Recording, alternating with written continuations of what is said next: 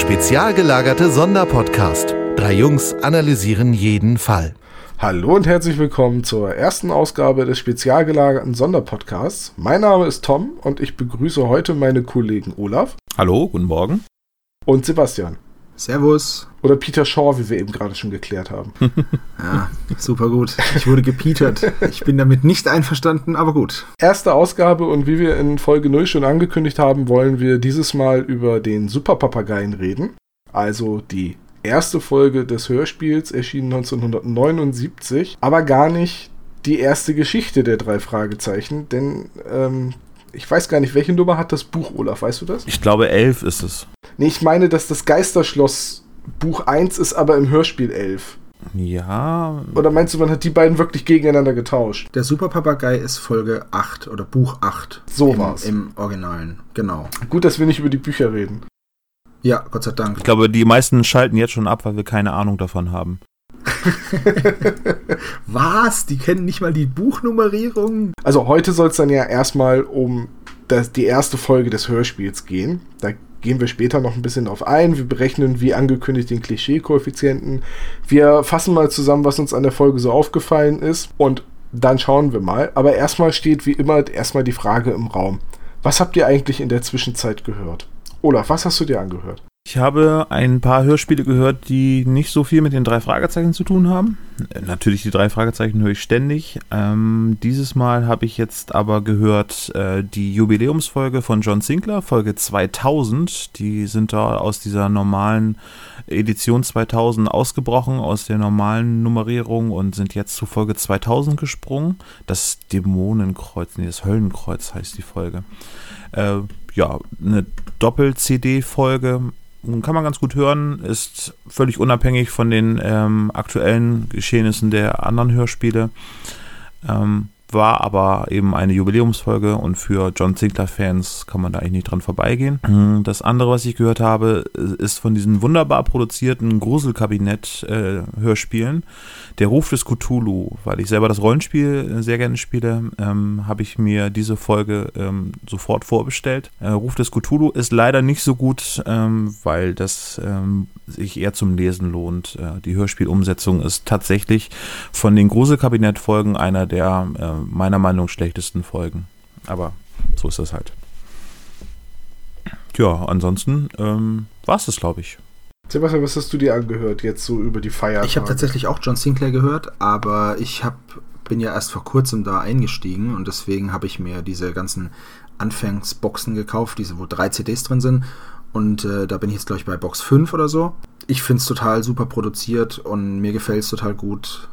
Meiner Frau gefällt es auch total gut. Wir hören es auch beim Autofahren, was dann dazu führt, dass wir ab und zu mal im Graben landen, weil man ja doch ziemlich erschreckt. Nee, also das kannst du halt nur hören, wenn du auch wach bist, finde ich, John Sinclair, weil er wird so oft rumgeschrien, ex irgendwas explodiert oder er schießt unfassbar laut, dass man das halt nicht zum Einschlafen hören kann. Ähm, außerdem habe ich ähm, ein Hörbuch noch gehört äh, von Jonas Jonasson, die Analphabeten, die rechnen konnte, und Mörder Anders und seine Freunde nebst dem ein oder anderen Feind. Das sind die zwei neuen, oder was heißt neuen, aber das sind neue Hörbücher, die ich habe äh, von Jonas Jonasson äh, der ja der 100-Jährige, der aus dem Fenster stieg und verschwand, geschrieben hat. Das mit dem Mörder anders könnte auch heißen, Jonas Jonasson gehen langsam die Ideen aus, aber ist trotzdem noch okay. Ist aber das Schwächste, muss man ganz ehrlich sagen. Aber wird von Jürgen von der Lippe gelesen und ist deswegen schon ziemlich gut. Ich finde, du hast übrigens gerade dir den Titel, dass du Peter bist, doch verdient, wenn du gesagt hast, dass du ähm, Angst bekommst, wenn du John Sinclair hörst. Ich bekomme keine Angst, aber unfassbar, dieser Typ. Ich bekomme doch keine Angst, aber man erschrickt doch trotzdem, wenn, wenn er irgendwas ganz leise untersucht und auf einmal explodiert irgendwas. Oder es kommt irgendein Monster und zerfetzt irgendwas mit diesem schmatzig nassen Geräusch. Das ist doch. Da geht es ja einfach nur um die Lautstärke, die dann auf einmal so schwankt. Ja, stimmt. Also die haben eine ganz andere Dynamik von der Ausspielung her, ne? Das ist richtig. Also. Das ist wirklich, die kannst du schlecht hören, wenn du dich also bei der Arbeit zum Beispiel kann ich es nicht hören, weil ich dann erschrecke und zucke und dann ist das, was ich halt gerade mache, kaputt. Ich, ich habe mal an einer Umfrage von Europa teilgenommen, äh, wo sie äh, gefragt haben, ob sie es besser finden oder ob man es als Hörer besser findet, äh, dass eine Hörspielfolge mehr Dynamik, also ein wirklich leises Flüstern oder äh, ein, ein richtig lautes Schreien eben dabei hat. Ähm, und das haben die meisten Hörer von den drei Fragezeichen nicht gewünscht, weil sie eben gerade das, wie du vorhin festgestellt hast, zum Einschlafen nicht taugt. Ähm, deswegen flüstern die natürlich alle heutzutage relativ laut, dass man das immer gut verstehen kann. Aber ich muss auch ganz ehrlich sagen, ich finde auch diese Dynamik in Hörspielen oder Hörbüchern anstrengend. Also ähm, dazu muss man sagen, ich habe mein, mein rechtes Ohr ist ähm, schon durch meine Jugend ein bisschen leicht in Mitleidenschaft gezogen. Also ich höre auf dem einen Ohr schlecht. Und wenn ich dann ein Hörbuch mit so unterschiedlichen Lautstärken höre, dann kann es durchaus passieren, wenn die nicht super deutlich reden, dass ich einfach was nicht verstehe. Dann muss ich es lauter machen, dann kommt die nächste laute Stelle, muss ich es wieder leiser machen und das nervt mich total. Also ich möchte schon, dass das auf einem Level ist. Und es gibt ja auch auf den Handys, über die ich meine Podcasts zum Beispiel höre, da gibt es ja extra so eine Niveauangleichung, dass eben sowas nicht passiert. Also ich finde, bin immer sehr dankbar, wenn es nicht so ein krasser Unterschied ist. John Sinclair ist eine Ausnahme, aber da ist es halt auch nicht so, dass es da super, super leise und mega laut ist, sondern normal und mega laut. Mhm. Das geht dann schon. Tom, hast du das bei den Hörspielen, die du gerade gehört hast, auch beobachten können? Das die Unterschiede so, so laut sind, also, also dass, dass das so schwankt bei den John Sinclair-Folgen, oder was meinst du jetzt? Das sollte eine geschickte Überleitung so. werden. geschickte Überleitung. Nee, dafür ist zu früh, tut mir leid. Ähm, ich habe, glaube ich, jetzt in letzter Zeit so gut wie gar nichts gehört, also außer zehn Podcasts.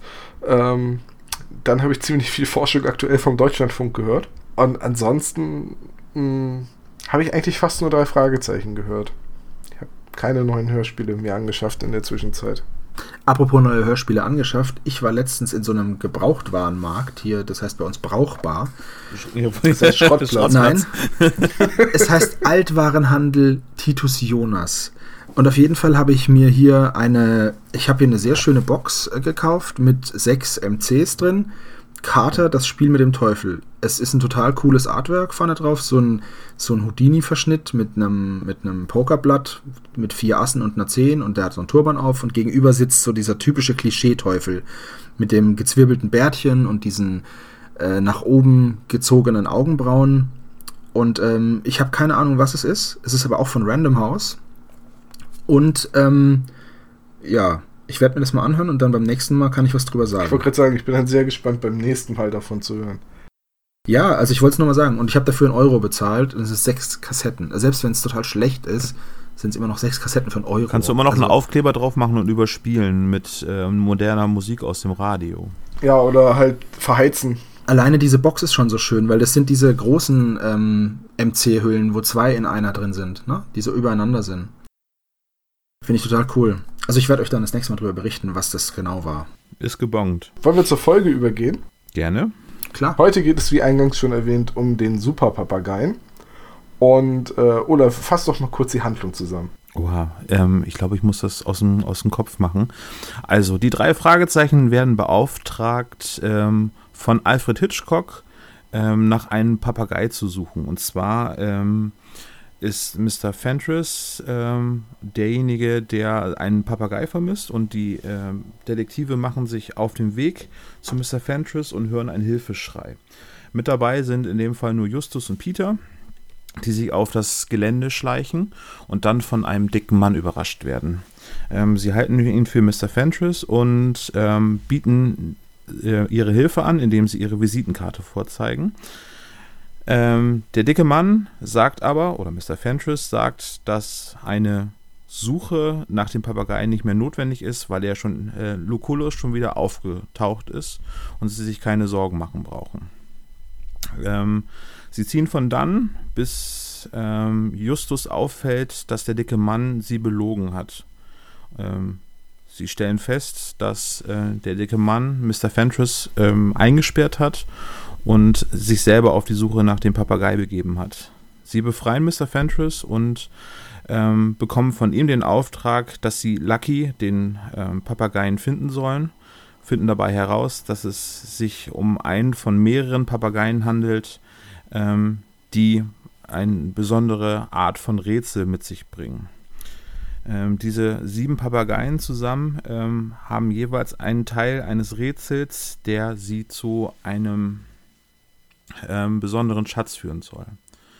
Mit der Hilfe von äh, der Telefonlawine und ähm, Äh, mit der Hilfe von Carlos ähm, begeben sie sich auf die Suche nach den Papageien und stellen dann fest, dass es einen Superpapageien gibt, der alle Rätsel äh, auf einmal ähm, sprechen kann. Als sie den gefunden haben, äh, führt sie das Rätsel auf den Friedhof. Mit der Hilfe von Carlos ähm, ermitteln sie dann äh, bezüglich der Rätsel. Äh, die Rätsel führen sie schlussendlich auf den Friedhof, wo sie äh, das Rätsel lösen, stellen aber dann fest, dass es noch einen rivalisierenden Verbrecher namens Victor Eugenie gibt äh, der ebenfalls auf der Suche nach dem Schatz oder dem Geheimnis der Papageien her ist. Ähm, tatsächlich äh, können sie aber Victor Eugenie überrumpeln äh, mit dem intellektuellen Geschick von Justus, der äh, Victor Eugenie täuscht und schaffen es dann am Ende den Schatz, nämlich ein Gemälde, was so schön ist wie das Ende des Regenbogens, ähm, an sich bringen können. Mit diesem Geld schaffen sie es, die arme Familie von Carlos ähm, finanziell zu unterstützen und lösen damit ihren ersten Fall in den Hörspielen. Aber ähm, stimmt das denn? Wird, wird Eugenie wirklich von Justus überlistet? Ja, also in Bezug auf, äh, er nimmt den Schatz nicht mit, ja, aber er entkommt. Victor aber, Eugenie. Aber, aber Justus dämmert doch erst nachdem Peter das Metallrohr weggeworfen hat, dass der Schatz in diesem Rohr sein muss. Richtig, erst nachdem Peter die Morddrohung ausgesprochen hat, am liebsten würde ihm, würde er Victor Eugene mit dem Metallrohr den Schädel einschlagen, was ich extrem krass finde. Ähm, und pfeffert dann das Rohr irgendwie weg und äh, sagt dann noch diesen Satz, den Al Capone, also dieser, der eine Papagei, der Al Capone hat, da guckst du in die Röhre entweder sagt es Bob oder Peter. Auf jeden Fall fällt dann, fällt dann ähm, Justus auf, dass es ja die Röhre sein könnte und das Bild zusammengerollt da drin stecken kann. Und dann machen sie so einen Rabatz auf dem, Schrott, äh, auf dem Schrottplatz, sage ich schon, auf dem Friedhof und sagen, yeah, wir haben es gefunden, dass es der Taubste mitbekommt. Und dann kommt Victor Eugene zurück. Und dann gibt es noch eine ganz, ganz kurze Fluchtszene, wo sie dann zum Auto rennen, weil sie sind natürlich mit Morton und dem Rolls Royce da springen rein und fahren los. Und damit ist die alte Folge oder die erste Folge auch rum. Diese Flucht und dieses ins Auto rennen, das findet in der alten Folge gar nicht statt. Das findet nur in der äh, Sonderedition 2004 statt. Die ja. alte Folge endet damit, dass sie auf dem Friedhof entschließen, das Geld Ramos und seinem Onkel zu geben. Ganz, ganz, ganz kurz, das, ich glaube nicht. Oh doch, ich habe die Folge gestern erst gehört. Ja? Okay. Ja, dann bin ich, dann bin ich fehlinformiert. Es ist aber auch echt schwierig. Man kommt da echt durcheinander zwischen dem 2004er und dem 1979er. Nee, dass Victor Eugenie nochmal zurückkommt, weil er kapiert hat, dass, dass der Kasten leer ist, das ist nur in der Neuauflage. Also, also sind wir schon bei okay. den Fakten angekommen. Ich glaube, ähm, dass, äh, dass da einen ganz eklatanten Unterschied zwischen Folge 1 und der Sonderedition von 2004 es gibt der, der Extended. Da gibt es eine Menge Unterschiede, aber da müssen wir vielleicht gleich nochmal drauf eingehen. Ja, okay, soviel also zur Handlung. Ähm, wollen wir kurz drüber reden, äh, wie wir die Folge einsortieren oder wollt ihr damit anfangen, dass wir drüber reden, was uns an der Folge aufgefallen ist? Sortieren wir sie erstmal ein. Einsortiert ist es natürlich die erste Folge, 1979. Wir haben schon gesagt, sie beruht auf dem achten Buch und Dadurch haben sich in der Umsetzung einige Unterschiede ergeben, auch kleinere Fehler eingeschlichen, weil sie eben wahrscheinlich zeitgleich mit anderen Folgen produziert wurde, aber dann erst entschieden wurde, sie zu Folge 1 zu machen, also von der Chronologie der Bücher sich abzuwenden. Und für mich persönlich war es auch nicht die erste Folge, die ich gehört habe. Also es war eine der ersten Folgen, die ich hatte, aber ich glaube nicht, dass ich als Kind chronologisch vorgegangen bin und gesagt habe, so ich höre jetzt als erstes die Eins. Nö, hat keiner gemacht, glaube ich, oder? Nee, auf keinen Fall. Ich habe die gehört mit dem coolsten Bild und der Super Papagei gehört nicht zu den coolsten Bildern. Aber da ist schon ein ziemlich cooler Papagei drauf und da sind auch schon die, die Grabsteine mit der, mit der Rose und der 13. Ja, aber das fand ich nicht cool. Also ich finde Papageien grundsätzlich nicht so wirklich cool, aber. Aber der Super Papagei ist ja auch kein Papagei. Ist ein Mynar eigentlich. Ja, und sieht nicht so aus wie der Papagei auf dem Cover. Richtig, genau. Nee, das ist ein Star, ein billiger Star. genau. 5 Dollar hat er gekostet. ähm, ja, wie würdet ihr die Folge denn bei euch so in der Chronologie einsortieren? Ach, sie ist schon toll. Sie hat Rätsel, sie hat einen, einen, einen ganz interessanten Gegner. Äh, ich meine nicht Victor Eugenie übrigens. Ich, Mr. Claudius finde ich eigentlich ziemlich spannend als, als ähm, Antagonisten der Handlung. Oder Protagonist? Irgendwann wechselt Nee, das ist ja. schon Antagonist, der sich dann, der sich dann zum Protagonisten wandelt. Der klassische Anti-Held. Oder der Unverstandene. Ja, ich meine, er ist auch selber schuld, ne? Also Na, der Hitzkopf, also sagen wir mal so. der ne? führt sich auf und, und bedroht alle, geht den Leuten an die Gurgel, fuchtelt. Ist halt ganz ehrlich, ne? Es fängt ja an, dass die zwei, Justus und Peter, in einem Garten sind. Als Kinder. Und er hat nichts Besseres zu tun, als die zu Tode zu erschrecken mit seinem Gasfeuerzeug, das aussieht wie eine Pistole. Also ich finde, es ist schon ein ziemlicher Sadist, der Typ. Und dann, und dann tut er noch so, als würde sie erschießen und zündet sich dann nur noch eine Kippe an. Und das, da wird einfach so drüber weggegangen. So, ah, ist ja nur ein Feuerzeug. Ja, so ein Glück. Das ist ein guter Punkt, den du da ansprichst. Das ist, lass uns damit nämlich tatsächlich anfangen, weil wir jetzt eh schon bei den Fakten der Folge sind. Das ist nämlich eine Sache, die mir jetzt, wo ich die Folge äh, als Erwachsener noch ein paar Mal gehört habe, auch aufgefallen ist. Wie herrlich konsequenzbefreit jegliche Handlungen von Mr. Claudius sind. Und da sind eine Menge sehr fragwürdige Ja. Aktionen. Er, er bricht bei Miss Wagoner ein und äh, klaut ihr den Papageien. Er fesselt Mr. Fentress und äh, knebelt ihn und packt ihn hinter die Couch, weil er hört, dass im Garten jemand ist. Er bedroht zwei Kinder mit, mit einer Scheinwaffe, droht dann auch noch damit, sie zu erschießen. Er, er wirkt den alten, äh, Den alten, kranken Mann. den alten kranken äh, Onkel von Carlos. Er nimmt Ka äh, Carlos selbst in den Schwitzkasten, bis er gebissen wird. Also, ähm, ich habe es jetzt mit einer Hand abgezählt, das sind einfach mal sieben Straftaten, die da begangen werden, nur weil er ein Bild, das ihm gestohlen wurde, zurückholen will. Und das ist so herrlich konsequenzbefreit, weil nur weil Mr. Fentos am Anfang sagt, und Jungs, übernehmt den Fall, euch kann ich vertrauen, aber keine Polizei, ist es komplett konsequenzlos, was dieser Mann da eigentlich alles anstellt. Es wird dann später noch so lapidar gesagt, ja, ich werde die entschädigen, ich bin ja reich, ich kann mir das erlauben. Ja, es ist eigentlich echt, moralisch gesehen, ist der Typ wirklich unterste Schublade. Also, das ist halt einfach so ein typischer Fall von, der Zweck heiligt die Mittel. Und er wird von dieser Frau gemaßregelt, ne? Also Mrs. Ge- Claudius genau. ist ja quasi der ähm, Gegenpol zu äh, Mr. Claudius selbst. Und das ist halt aber auch einfach so eine Sache, die komplett aus der Erzählung heraus gerechtfertigt wird. Er muss halt am Anfang, ich meine, 1979, das war für Kinder damals gedacht, das muss halt spannend sein und nein, der hat eine Waffe und was passiert jetzt als nächstes? Das, das, das ist halt einfach von der, von der Narrative her ist es gerechtfertigt, dass der so agiert. Aber ansonsten so oft äh, im Kosmos selbst, so moralisch gesehen, hat Sebastian vollkommen recht, da ist das eine ziemlich fragwürdige Type, für die die drei Fragezeichen da arbeiten. Ja, zumal der auch einfach ohne Rücksicht auf Verluste, ne? Weil was wäre denn passiert, wenn Justus und Peter gegangen wären, dann wäre Mr. Fentress heute noch hinter der Couch. Das ist ihm einfach vollkommen egal. Er schickt sie dann weg und wenn dann keiner kommt, ja, wer sucht denn Mr. Fentress? Es ist ein Schriftsteller, ein Eigenbrötler, ohne Telefon, der stirbt hinter der Couch. Und es ist halt Mr. Claudius einfach mal vollkommen egal. Er sucht ja schließlich einen Papagei. Ich finde Mr. Claudius, oh, also ich mag die Stimme von ihm total gerne, den Sprecher Gerlach Fiedler, ja. ja, leider auch schon verstorben. Aber er ist ein, ein so ein Unsympath. Und das Ganze wird dann so lapidar damit gerechtfertigt. Ja, wenn mir was nicht passt, dann flippe ich halt aus. Punkt. Ja, da geht, da geht manchmal ein bisschen, da geht's mit mir durch.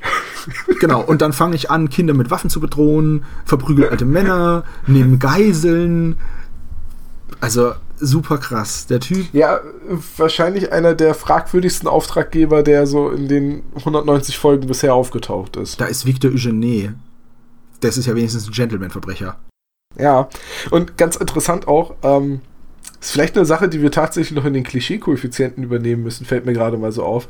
Es taucht ja in den, in den moderneren Folgen öfters mal ein äh, Auftraggeber auf, der sich dann im Nachhinein als der Hauptbösewicht hinausstellt. Also denken wir zum Beispiel mal an gefährliches Quiz mit, mit diesem Fernsehmoderator. Richtig, genau, ja. Äh, und, oder diverse andere Folgen, wo halt Leute, die halt die drei Fragezeichen ausnutzen und, und äh, den, den Sachverstand und die Kombinationsgabe der drei einfach ausnutzen, um ihr Ziel zu erreichen und versuchen sie dann zu übertölpeln. Hier ist es ja aber tatsächlich andersrum. Du hast jemanden, der als Antagonist eingeführt wird, der im späteren Verlauf der Handlung dann allerdings zum Auftraggeber wird und sich im Prinzip als einer der Guten herausstellt. Also äh, wir haben ja gerade schon begründet, warum er eigentlich keiner von den Guten ist, aber er ist ja im Prinzip auf der Seite der drei Fragezeichen und damit ja einer von den Guten, wenn ihr wisst, was ich meine. Ja, es ist auf jeden Fall verständlich, ja. Gu gut. Da bin, manchmal bin ich mir da nicht so sicher. Ähm, ja, und auch diese erste Szene, die bietet mich für mich schon so viele Dinge. So, ähm, Peter ist total überrascht, warum man Dinge, die äh, vermerkt werden sollen, Bob gibt, obwohl ihm eigentlich klar sein müsste, dass er für die Aktenführung zuständig ist. Und äh, Justus drückt sich ganz, ganz geschwollen aus. Das ist auch so eine Sache, die gerade die ersten Folgen haben, in denen Justus ja wirklich noch so, so eine sehr elaborierte Artikulation pflegt. Höchst sonderbar. Höchst sonderbar oder auch gefiederter Hausgenosse. Er sagt nicht ihr Vogel, ihr Papagei, ihr Haustier, er sagt gefiederter Hausgenosse. Das ist so ein richtig altkluger Sack. Ja, da ist er so ein richtiger Klugscheißer und das ist etwas, was die neuen Folgen so ein bisschen verloren haben. Justus weiß zwar immer noch am meisten und ist extrem gebildet und hat auch schnell die Dinge durchschaut und meistens schneller als Peter und Bob, aber so ein richtiger Klugscheißer ist er nicht mehr. Ja, zumal die Fallhöhe zwischen seiner Stimme, die damals ja noch sehr, sehr jugendlich und kindlich war, und seinem Gequatsche, die ist einfach nicht mehr so hoch, weil er hat jetzt eine, eine männlichere Stimme, eine erwachsenere Stimme, das hört man natürlich, und man nimmt ihm das ab. Aber sind wir mal ehrlich, wenn wir mit zehn Jahren oder wie alt die da waren, ähm, auf dem Pausenhof hat doch keiner so geredet und wenn, dann wurde er ausgelacht. Also das ist, Justus ist da so ein totaler Sonderling mit seiner Art, sich zu artikulieren. Ja, ja, Sonderling. Er fühlt sich schon als was Besseres, ne? Also er lässt es auch raushängen. Das ist so seine Art. Ja, aber, aber diese Dissonanz zwischen Auftreten, also zwischen Kind und der Ausdrucksweise, ähm, die ist schon recht krass. Da hat Sebastian vollkommen recht. Ja, es ist ein bisschen überzeichnet natürlich. Also das ist heutzutage nicht mehr so überzeichnet, wie es damals war. Das ist schon richtig. Was mich übrigens, wenn wir über die allererste Szene in dem Hörspiel sprechen, mich immer gefragt habe, man hört einen Hilfeschrei und Peter fragt sich, ob es nun ein äh, Mann oder eine Frau war und Justus sagt, vielleicht keins von beiden. Ja, das habe ich auch nicht verstanden, und, was das heißt. Äh, für mich war es damals sonnenklar, dass es ein Mann, der da schreit. Das ist übrigens in der 2004er Version deutlich besser gelungen. Da ist es ja ähm, Detlef Bierstedt, ähm, hier der George Clooney-Sprecher. Und der hat seine Stimme wenigstens so verstellt, dass man da noch ein bisschen zweifeln kann, ob es sich um einen Mann oder eine Frau handelt. Und in der Neuauflage bist du dir auch nicht hundertprozentig sicher, ob da wirklich gerade Hilfe gerufen wurde, während das in der alten, also in dem Originalhörspiel, ja ganz eindeutig zu hören ist, dass da ein Mann um Hilfe ruft. Ja. Richtig, und außerdem auch die Begründung, vielleicht keins von beiden, vielleicht ein Kind. Ja, das war auch sehr gut. Für Peter sind Kinder erstmal kein Survival. Vor allem, vor allem, er ist ja selber ein Kind. Das ist, das ist ja, so er denkt wahrscheinlich ein noch kleineres Kind. Er ist ja, die sind ja zum, zum Zeitpunkt der Handlung ungefähr so 10, 11 Jahre alt, ne? Ja, also diese, diese erste Szene, dieser, dieser erste Dialog, und da gibt es mehrere Dialoge in dem, in dem Hörspiel, die in meinen Augen wenig Sinn machen. Oder ja, so ein, so ein komisches, so, wie, wieso sagen die das jetzt? Das würde, ich würde das nie sagen. Auch das, was du angesprochen hast mit Bob. Wieso denn zum Bob? Wieso sollen wir das Bob geben? So, wer ist Bob? Weißt du, Bob ist der das war halt, von euch. Bob direkt am Anfang schon zu erwähnen, dass halt der, der, Hörer halt gleich weiß, es gibt einen dritten Detektiv und der ist jetzt aber gerade nicht da. Das ist ja aber in Hörspielen oft so, um, um Dinge zu transportieren, die, die, die der Hörer durch seine reine Hörtätigkeit ja sonst nicht wahrnehmen kann, weil er es nicht sieht. Ne, deswegen wird ja auch immer beschrieben, wenn zwei Leute miteinander kämpfen, oh, jetzt hat er aber einen rechten Haken angesetzt oder, oder irgendwie so. Ne? Das muss ja irgendwie beschrieben werden. So. Auch dass Mr. Claudius an einer Stelle sagt, oh, ah, jetzt hat er mich gebissen. Ja, das hat doch jeder gesehen, das musst du nicht sagen, aber. Aber die drei Fragezeichen, finde ich, machen das im Laufe der Folgen immer, immer besser, während es ähm, Hörspielreihen gibt, wie zum Beispiel Jan Tenner, liebe ich, aber das ist ja unerträglich. Da wird ja alles beschrieben. Unerträglich.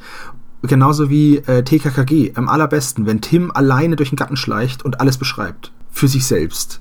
Ja, das, das finde ich zum Beispiel bei den John Sinclair-Folgen gut gelöst, weil wenn, wenn John dann, äh, die haben ja quasi zwei Erzähler. Einmal den Off-Erzähler, Joachim Kerzel, und äh, dann noch John, der quasi aus der Ich-Perspektive Dinge erzählt und wiedergibt und deswegen dann auch beschreibt, weil er ja der Erzähler ist. Richtig, das ist Und er schreibt es aber in, immer in der Vergangenheitsform, also immer in Retrospektive zu dem Getanen.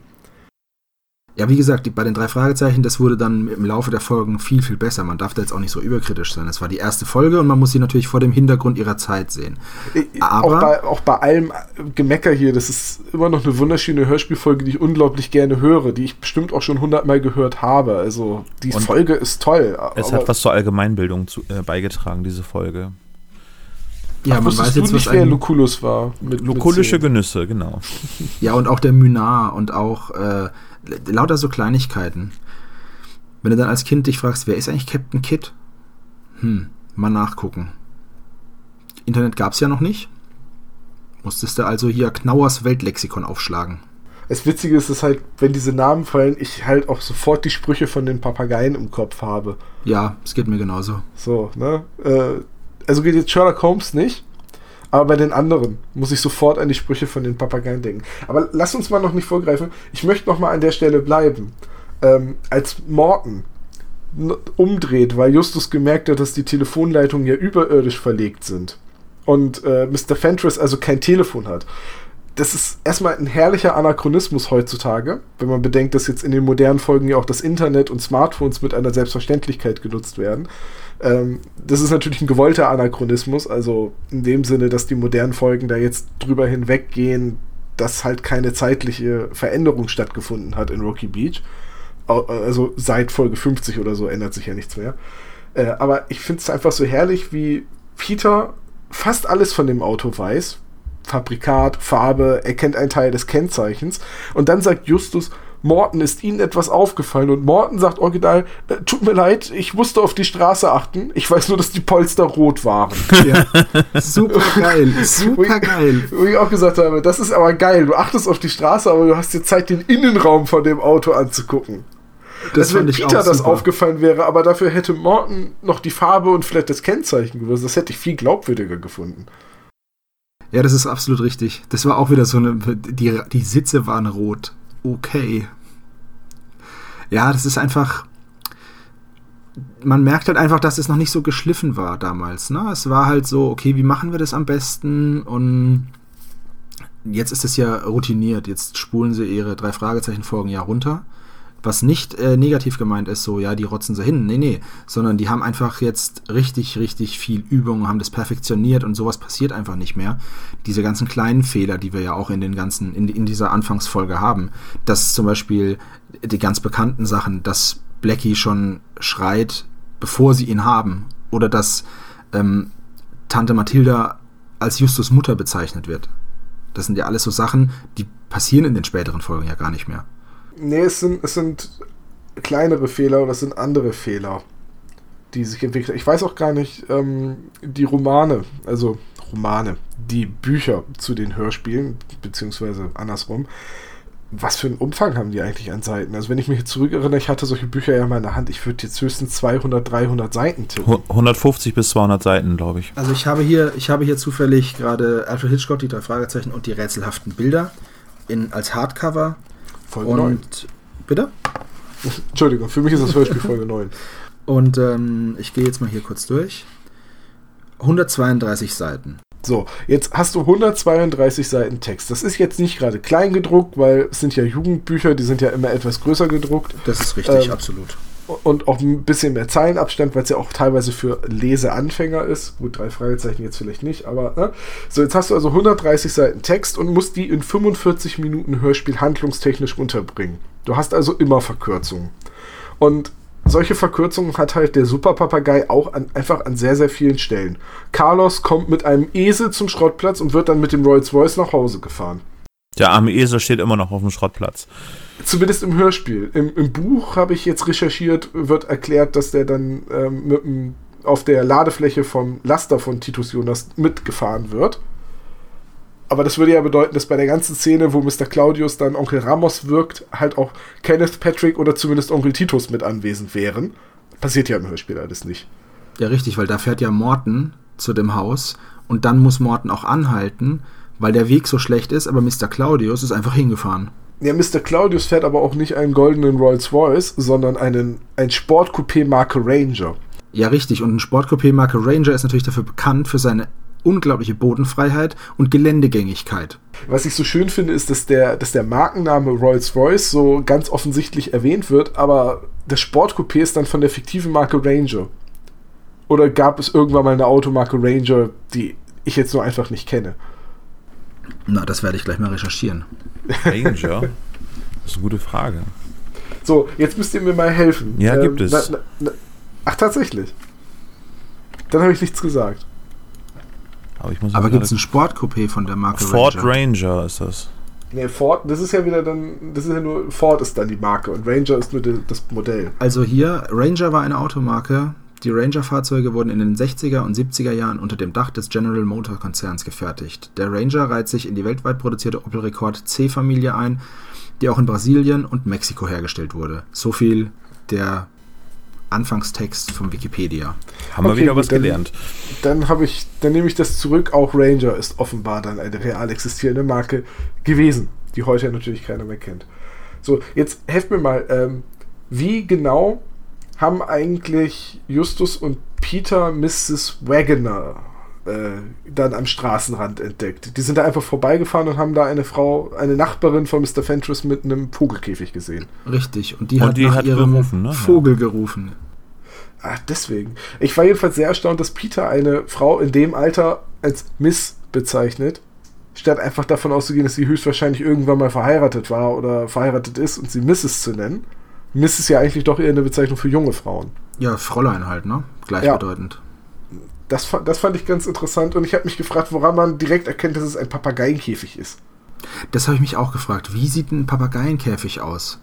Und wenn sie nach Hause kommt und der Käfig ist auf und der Vogel ist weg, warum heißt das dann für Justus sofort, dass er gestohlen wurde? Warum kann der Vogel nicht einfach selber den Käfig geöffnet haben?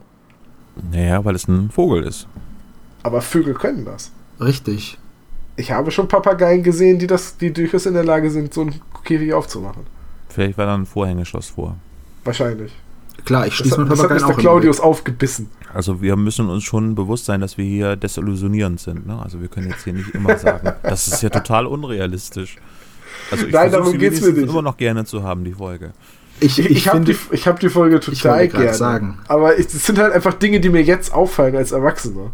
genau, wenn man das Ganze jetzt einfach mal betrachtet und jeder von uns hört die drei Fragezeichen fast jeden Tag. Und das nicht ohne Grund.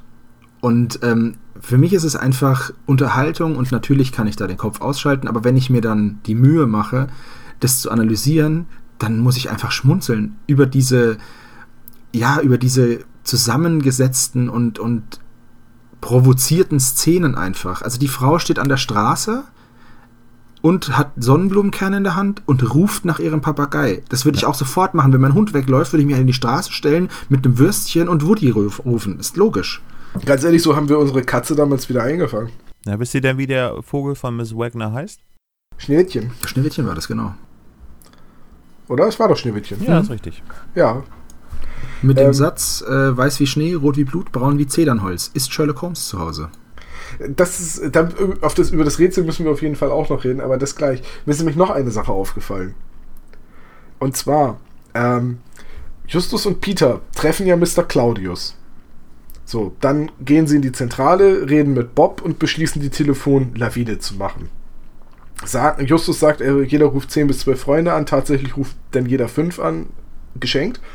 Ähm, interessant fand ich dabei, dass sie davon ausgehen, also dass sie immer mal 5 multiplizieren, weil sie davon Richtig. ausgehen, dass nie jemand jemand anderen kennt, also dass, dass man immer fünf andere Leute anruft und nie jemand Genau. vielleicht zweimal angerufen wird, weil zwei Leute ihn anrufen oder ihn kennen. Und, und dass, dass deswegen sie immer von dem optimalen Fall ausgehen. Egal. Ähm, das äh, tut auch nichts zur Sache. Aber dann taucht Carlos irgendwann auf. Und Mr. Claudius taucht ja erst dann wieder auf, wenn sie mit Carlos zurückfahren, wenn er gerade dabei ist, aus äh, dem Onkel rauszuschütteln, wo Blackbeard abgeblieben ist. Auf dem Weg zum Haus, wo sie den Kampf, die, das Geschrei, die Stimmen hören, sagt Bob, dass die Stimme kommt mir bekannt vor, das ist doch Mr. Claudius. wo ich gesagt habe, aber Moment, Bob kann den gar nicht kennen. Ja, stimmt. Man findet Also immer vielleicht- wieder was Neues. Äh, wenn ich jetzt gerade nichts durcheinander gebracht habe. Aber ich bin mir da ziemlich sicher, dass, dass, dass Bob die Stimme von Mr. Claudius zu dem Zeitpunkt noch gar nicht kennen kann. Hm, interessant. Habe ich Ja. überhaupt nicht drüber nachgedacht.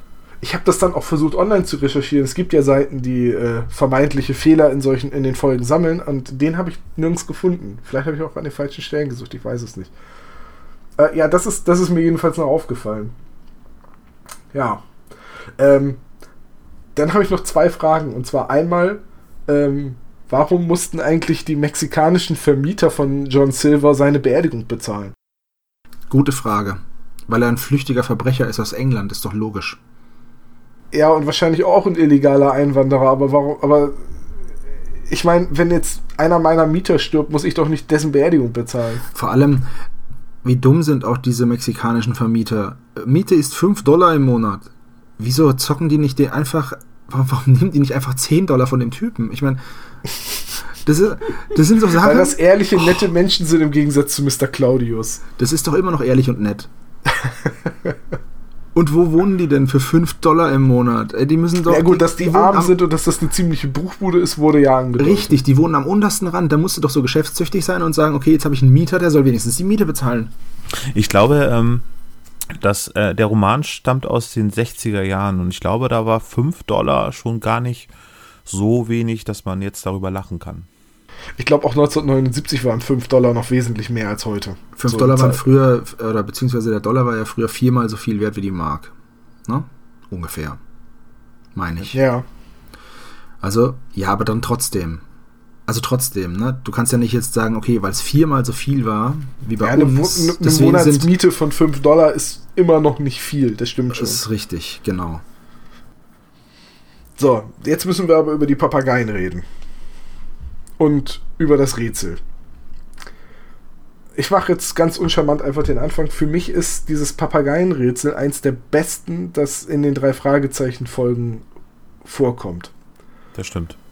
Also, das ist ja auch noch ein Rätsel aus der Feder von Robert Arthur. Also ich gehe jetzt davon aus, dass an der, an der Übersetzung beziehungsweise am Inhalt für die deutsche Fassung des Hörspiels nicht so viel geändert wurde. Die Idee, diese Rätselverse aneinander zu reihen, quasi in die richtige Reihenfolge zu bringen und dadurch dann die, sich den erstmal den Ort, nämlich den Friedhof an der Baker Street äh, zu suchen, der dann die Hausnummer 150 hat, weil das Lucius et Liculus et Lucullus, also die drei L aufsummiert sind. Großartig. Und, dann diesen Weg über den Friedhof hin, bis hin zu dem, da guckst du in die Röhre. Halt den Spruch, den, den Al Capone sagt. Fand ich wirklich super.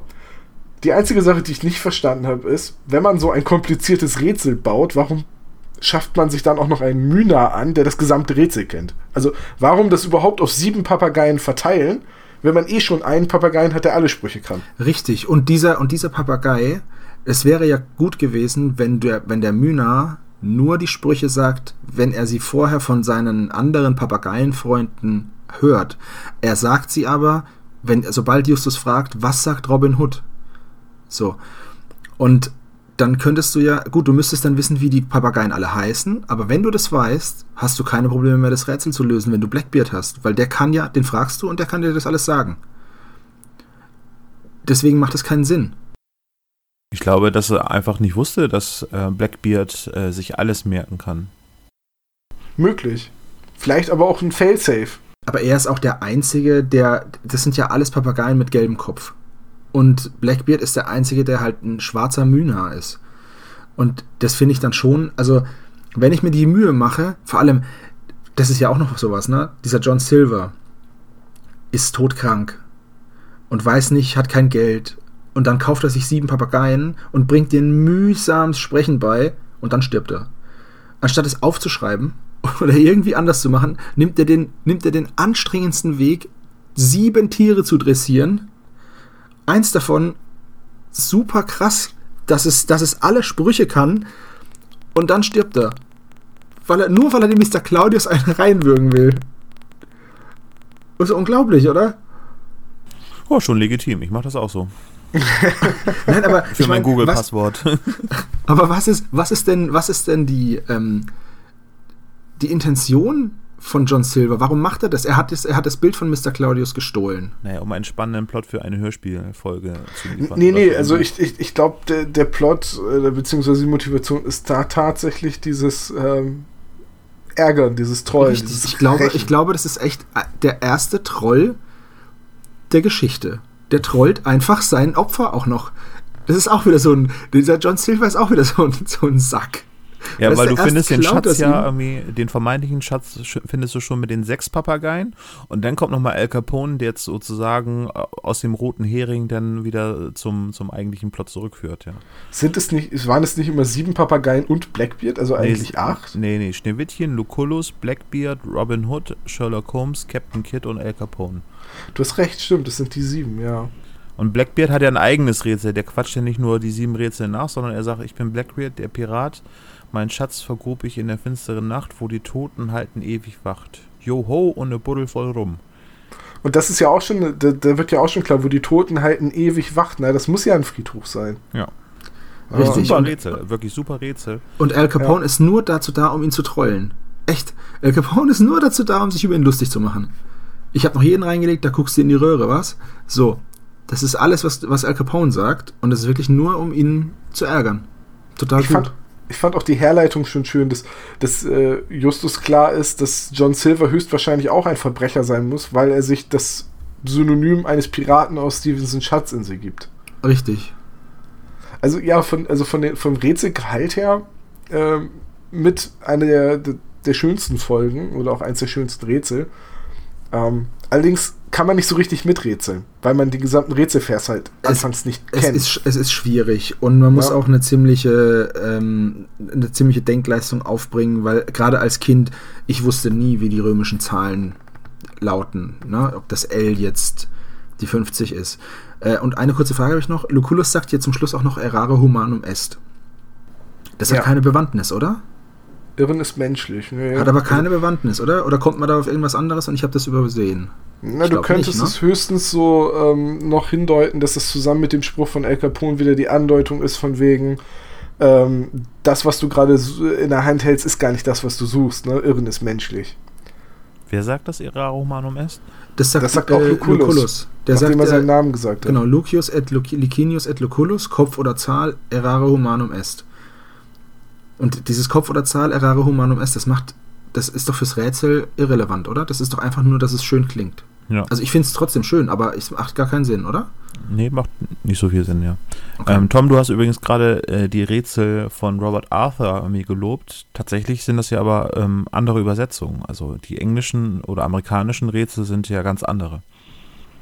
Achso, ich hätte mir, ich, habe jetzt bei dem Rätsel nicht irgendwie so eine Sprachabhängigkeit oder so gesehen, deswegen wäre ich jetzt davon ausgegangen, dass das die Rätsel von Robert Arthur selbst sind. Nee, ähm, sind sie nicht. Also ähm, auf der tollen Internetseite rockybeach.com gibt es in allen verschiedenen Sprachen ähm, die Rätsel nochmal aufgeführt und ähm, die Personen stimmen oder gar nicht überein. Also ähm, anstatt Lucullus gibt es Shakespeare, ähm, dann gibt es Scarface. Ja noch? gut, aber das ist ja Al Capone. Scarface, der, der Spitzname von Al Capone war Scarface. Also ja, das ist, ja, ja, ähm, ähm, nee, aber ich meine, also Shakespeare, Blackbeard, Robin Hood gibt es, Sherlock Holmes gibt es auch und Little äh, Boobieep gibt es dann noch anstatt Schneewittchen. Das ist die Zeichentrickfigur mit den, diese schwarze, schwarz-weiß Zeichentrickfigur. Äh, ja. Äh, okay, gut, dann lobe ich an der Stelle H.G. Francis, der wahrscheinlich als äh, Verantwortlicher für die Hörspielskripte der ersten Folgen sich das Rätsel ausgedacht hat. richtig, der, der hat das, äh, der hat die Bearbeitung gemacht, geleitet. Ja. Dann sind die Rätsel, sind die Rätsel, die ich jetzt gerade gelobt habe, wahrscheinlich auf seinen Mist gewachsen. Aber auch sehr, äh, aber auch sehr schön. Und würden im Prinzip im Englischen auch so funktionieren, oder? Ja, auf jeden Fall. Was nicht funktioniert übrigens heutzutage ist, ähm, ich muss mal eben eine kleine Rückblende machen, ist der Telefonmast und das nicht vorhandene Telefon im Haus. Ja, das hatte ich ja schon gesagt, dass das ein Anachronismus ist. Ja, richtig. Aber bei der 2004er äh, Folge ist es eben auch so, dass, ähm, dass ja theoretisch sind sie ja schon weiter, aber sie spulen es ja zurück. Aber dadurch, dass die Stimmen schon älter sind, kommt dann immer die Frage auf so, ja, wieso haben die denn kein Handy? Aber man muss es halt wissen, dass es, dass es praktisch eine Rückblende ist nach 1979. Und da war es halt nicht so mit dem Handy. Ja, aber jetzt so in den Folgen, wo sie schon älter sind oder erwachsen sind, so, ich, ich sag jetzt immer ab 50, ich weiß nicht genau, welche Folge das jetzt ist, ähm, wo sie dann nicht mehr so kindlich sind. Also ich glaube, die Folgen, wo, wo Peter das erste Mal so ein Auto hat, da ist eigentlich klar, dass sie jetzt nicht mehr 10 Jahre alt sind, sondern so mindestens 16, 17. Ähm, da haben sie ja auch noch kein Handy, weil die Folgen in den 90ern aufgezeichnet wurden, wo auch noch nicht jeder ein Handy hatte. Ab richtig. Folge 57, äh, da gibt es Frau Henkel Weidhofer, äh, die hat dann äh, in Deutsch das weitergeführt und ich glaube bei Tatort Zirkus oder so, da mussten, glaube ich, die Autos eingeführt worden sein. Also ich weiß, das ist so eine der ersten Fall Folgen von, den, von diesem äh, Triumvirat, ne? Es waren ja damals drei Autoren. Ich habe das irgendwo mal, hatte ich mal so eine Einteilung gesehen, dass man die Folgen halt zwischen Original, äh, Detektivgeschichten und dann kam irgendwie die Crime Buster Ära, also wo es wirklich um Kriminalfälle ging und äh, die Zeit des Triumvirats, also wo immer drei Autoren im Wechsel die Bücher geschrieben haben. Und da, das ist aber auch mittlerweile vorbei. Also wir sind quasi, glaube ich, jetzt im vierten Zeitalter der drei Fragezeichen. Die neue Ära, genau. Ja. Ab ah, ich weiß gar nicht mehr, wo ich ne? diese Einteilung gelesen habe. Ich suche ja. die nochmal raus zur nächsten Folge. Ähm, Poltergeist war die erste Folge, die André Marx geschrieben hat. Ich glaube, da fing das an, dass er André Marx, Ben Nevis und noch eine dritte Person, genau, das waren, glaube ich, die drei. Die haben dann André Minninger? Ja, das konnte sein. Also früher hießen die Folgen ja auch die drei Fragezeichen und irgendwas. Der weinende Sarg, Schrullige Millionär, irgendwie sowas. Und jetzt haben sie ja einfach nur noch ganz normale Titel. Ne? Also Schatz im Bergsee, späte Rache, Schüsse aus dem Dunkeln. So. Wobei es immer noch Folgen gibt, die das und. Richtig, haben. aber früher war das ja, früher war das ja, hießen ja alle so. Ja? Und der Superpapagei und das Gespensterschloss und die flüsternde Mumie. Und heute ist es ja nicht mehr so. Der gekaufte Spieler war die erste Folge, wo das mal gebrochen ist. Ja. Und Gefahr also im Verzug. Genau, ja. Gefahr im Verzug 54. Ähm, die war sogar davor, weil der gekaufte Spieler ist 55. Ne, umgekehrt. Und, äh, nee, Sekunde mal. Wir reden von Europa, ne? Hm. Ja, da ist Gefahr im Verzug die 54. Oh, echt? Oh, und der gekaufte Spieler die 55. Ja. ja, nee, bei Gefahr im Verzug ist das 54. Buch, da passt es. Ähm, der gekaufte Spieler ist aber die, das 53. Buch. Ich weiß es deswegen, weil Gefahr im Verzug mein allererstes Hörspiel von den drei Fragezeichen war. Und deswegen weiß ich auch, dass sie im 54er ein Auto hatten. Und zwar diesen gelben Käfer oder was. Bobs gelber Käfer. Damit sind die nämlich da rumgefahren. Ah, okay. Also wir verlieren uns gerade in den neuen auf jeden Folgen. Fall. Ja, ja. ich habe jetzt, hab jetzt auch gerade direkt nebenher recherchiert. Also ähm, diese Einteilung, die ich mal gefunden habe, war die Originalserie. Die lief so bis 1985 um den Dreh. Dann kam die Find Your Fate äh, Ära. Die ging nur zwei Jahre. Das sind so, ähm, ja, Bücher, ähm, so fast so Spielbücher, wo man selbst die Rolle der Detektive übernimmt. Die haben wohl auch Vorlage äh, für die Hörspiele geboten. Unter anderem ähm, Das Volk der Winde oder Der weinende Sarg, das sind so die Folgen. Dann kam die Crimebuster-Ära ab 1989. So ungefähr bis Folge, ähm, wie haben wir den Angriff der Computerviren? Das war 92. Ja, dann sagen die Henkel-Weidhofer-Ära. Das ja. ist halt die, die, die fängt mit Tatort Zirkus an. Da hat also äh, Olaf vollkommen recht gehabt. Das ging dann so bis 72, dreckiger Deal. Und wenn man mal so überlegt, die Folgen, die dazwischen sind, das sind auch alles tatsächlich Kriminalfälle. Rache des Tigers, Spuk im Hotel, Diamantenschmuggel, das Geheimnis der Särge, die Schattenmänner, sind, oder Schüsse aus dem Dunkel, da wo wirklich auf jemanden geschossen wird. Äh, und dann kam die Triumviratsära und dann die deutsche Neuzeit. So, ab 2005 ist also die deutsche Neuzeit. So, habe ich jetzt also recherchiert. Sehr, Sehr gut. Schön. Ja. Recherche und Archiv. Sehr gut, Bob. Danke, Peter. Den schnapp ich mir. so, ähm, lass uns mal über die Folge und der Superpapagei sprechen. Oh ja, stimmt. Das ist die erste Folge von 19. Nee, wieso haben wir doch schon? Oder worauf wolltest du jetzt hinaus? Ähm, sind wir schon durch? Mit, komplett mit äh, der Folge? Ich habe da echt nicht mehr, ich habe da nicht mehr so viel. Ich fand es lustig, dass Silver gebildet wurde, weil äh, gebildet genannt wurde, weil er Stevenson Schatzinsel und Sherlock Holmes kennt. Ähm, fand ja. ich halt, fand, fand ich halt überraschend. Und ansonsten, ich, ich mochte halt, dass Alfred Hitchcock, also Peter Pasetti sagt, ein Star im doppelten Sinne. Das war, das war schön. Also damit meint er natürlich Blackbeard, der ja vorher als Star, also als Vogel bezeichnet wurde. Äh, ja, und jetzt, ich müsste jetzt eigentlich nur noch erklären, warum Victor Eugenie meiner Meinung nach der dümmste Verbrecher aller Zeiten ist. Was ich sehr schön fand bei der Folge war halt noch, dass Alfred Hitchcock uns angesprochen hat, uns Hörer, was wir davon halten. Das ja, fand das ich immer ganz toll. Das hat mir total, das war so, das war so richtig, oh, ich darf auch mitmachen, total cool. Als Kind fand ich das total super. Das ist ja so eine Sache, die in den ersten Folgen noch oft auftaucht. Also auch in ähm, Der schreiende Wecker, wo Hitchcock noch erklärt dem Zuhörer, dass ja Clock das englische Wort für Uhr ist. Also eine Sache, die ja äh, Thomas Fritsch in seiner Rolle als Erzähler gar nicht mehr macht. Den Zuhörer direkt ansprechen. Ja, ist wahrscheinlich dann einfach irgendwann mal gesagt worden, das machen wir nicht mehr. Und, ja, die, ja. diese vierte Wand wird nicht mehr durchbrochen. Fand ich aber ganz schön, hat mich nie gestört. Das hörte auch, glaube ich, auf. Ich glaube, in den ersten 20 Folgen wurde das schon nicht mehr gemacht, ne? Ja, ja, das waren, das war so die ersten Folgen, die hatten da noch einen anderen, anderen Stil in der Erzählung. Ich glaube, hatten wir in Folge 0 auch schon drüber gesprochen. Ja, dann lass uns doch jetzt nochmal zurück auf den Friedhof gehen. Und ich erkläre kurz, warum Victor Eugenie ein Trottel ist. Okay. Macht es. Spannend. Also, e-, erstmal habe ich mich gefragt, Victor Eugenie, er hat keinen der Papageien, er kannte zwar John Silver, aber wenn John Silver ihm nicht gesagt hat, du pass auf, äh, da und da ist das Bild, wie ist Eugenie überhaupt auf den Friedhof gekommen? Der hat die drei Detektive verfolgt. Ah, okay, gut. Ja, wie so oft. Äh, das, Mit Hilfe von Skinny Norris. Das wird in den Büchern. Ach, das, genau, das, das und wird in der Folge erklärt. Äh, 2004 beschrieben, ja. Stimmt, da wurde, da, stimmt, da wurde das auch erklärt. Da taucht Skinny Norris auch auf. Aber ich gehe jetzt nur von dem alten Hörspiel aus, also vom Original. So wie ich es damals gehört habe und so wie ich es noch heute höre. Mhm. Da springt dieser Mann aus dem Nebel, ruft irgendwas von wegen, ah, er mit der Kiste. Und dann, äh, wer sind Sie? Ich bin Victor Genet. Warum, warum sagt der Idiot das? Warum, warum behauptet er nicht einfach irgendwie, ich bin äh, John äh, Smith, schnappt sich die Kiste und rennt weg? Und warum zur Hölle? Das ist ein richtig teures Bild. Die drei Fragezeichen werden sowieso ständig mit Waffen bedroht und es stört sie nicht. Warum hatten der keine dabei? Weil es ein Gentleman ist.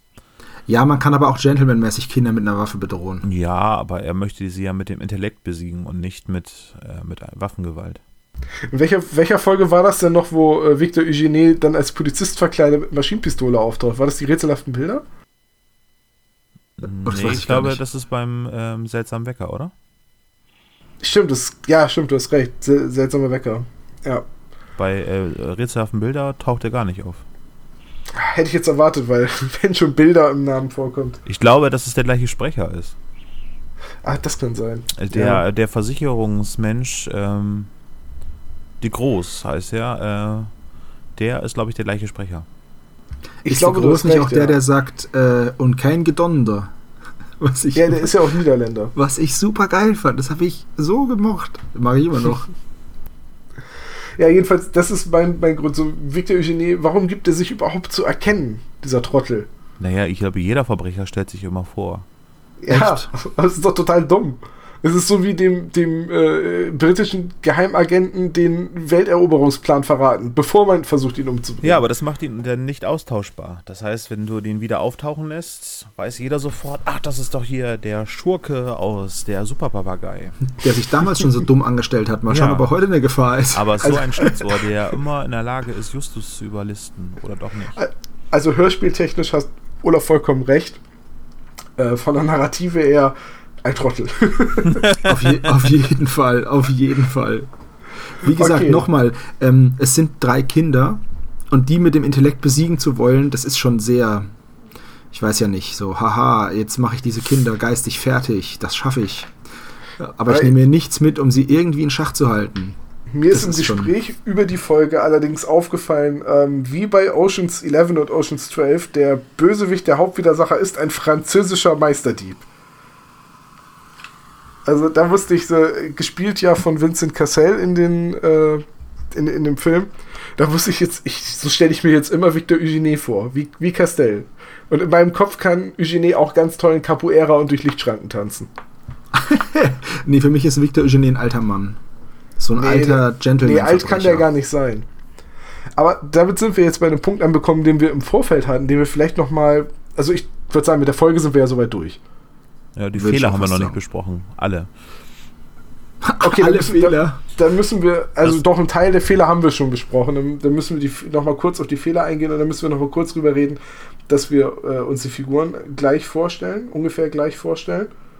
Ähm, ja, und dann müssen wir halt noch den Klischee-Koeffizienten klären. Auf jeden Fall.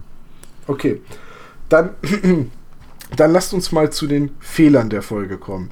Ein paar haben wir schon angesprochen, also zum Beispiel, dass Tante Mathilda als Justus Mutter bezeichnet wird, dass der Esel irgendwie auf dem Schrottplatz vergessen wird.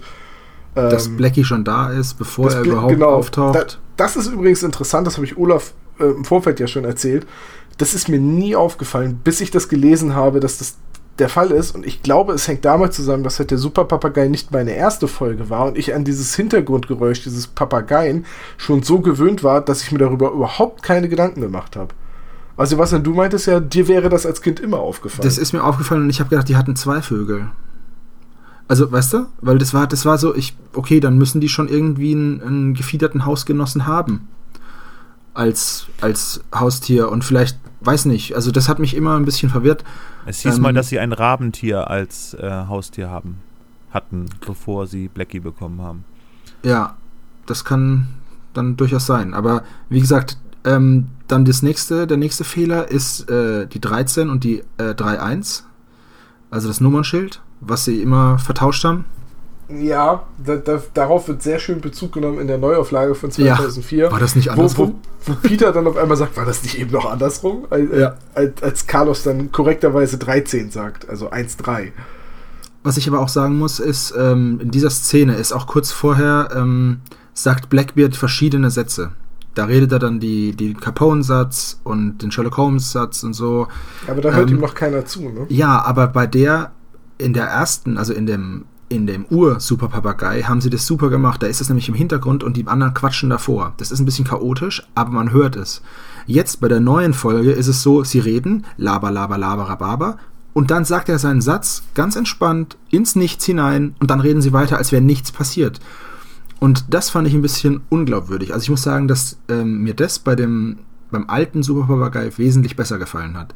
Überhaupt hat sich für mich die neue Folge ein bisschen falsch angehört, einfach weil ich den den erwachsenen Stimmen der drei Fragezeichen ihre Unbedarftheit und ihre, ihre Naivität verschiedenen Dingen gegenüber, die sie halt einfach hatten als Kinder, die nehme ich ihnen nicht ab. Das, Ja, bev- bevor wir jetzt auf die Neuauflage kommen, Ulf, hast du noch irgendeinen Fehler, den wir nicht erwähnt haben? Ich glaube, ähm, bei der Telefonlawine war das so, dass ähm, die sagen, wenn sie das Auto finden, werden sie Mr. Claudius auch schon aufspüren. Ähm, aber die wussten da noch gar nicht, dass er Mr. Claudius heißt. Ja, doch, Mr. Fenris sagt, dass der Mann sich als Claudius vorgestellt hat und behauptet hat, er käme von der Polizei, bevor er sich auf ihn stürzt. Ach ja, ja, ja, ja. Von daher, ich glaube, den Namen können sie da tatsächlich schon kennen. Aber sie wissen nicht, dass er wirklich Claudius heißt, nur dass er sich Claudius nennt. Dann noch einen kleinen Querverweis auf die neue Folge, wo wir gerade bei dieser Szene mit der Telefonlawine sind. Ähm, sie lösen die Telefonlawine aus und dann dauert es ungefähr zwei Tage, bis der erste Anruf zurückkommt. Soweit richtig, soweit im alten richtig und im neuen.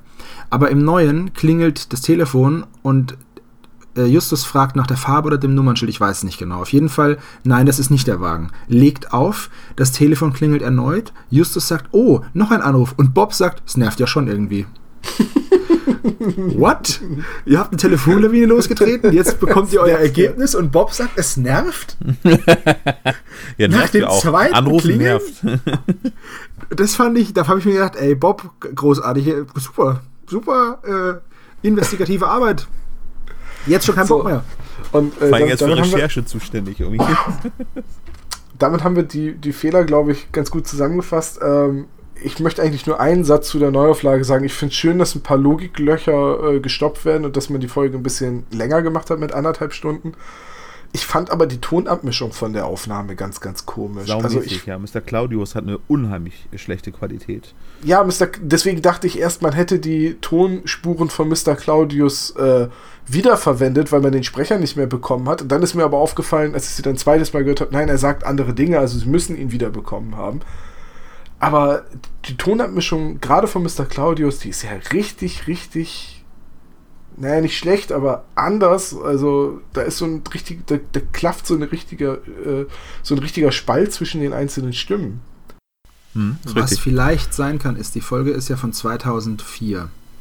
2010 ist Gerlach Fiedler, der Sprecher von Mr. Claudius, gestorben und eventuell war er nicht mehr, gesundheitlich nicht mehr in der Lage, ins Tonstudio zu kommen und man hat es irgendwo anders gemacht. Das weiß ich nicht, keine Ahnung. Nee, der war auch bei der Live-Aufnahme mit dabei. Also der war stand ja? auf der Bühne, soweit ich das Okay, weiß.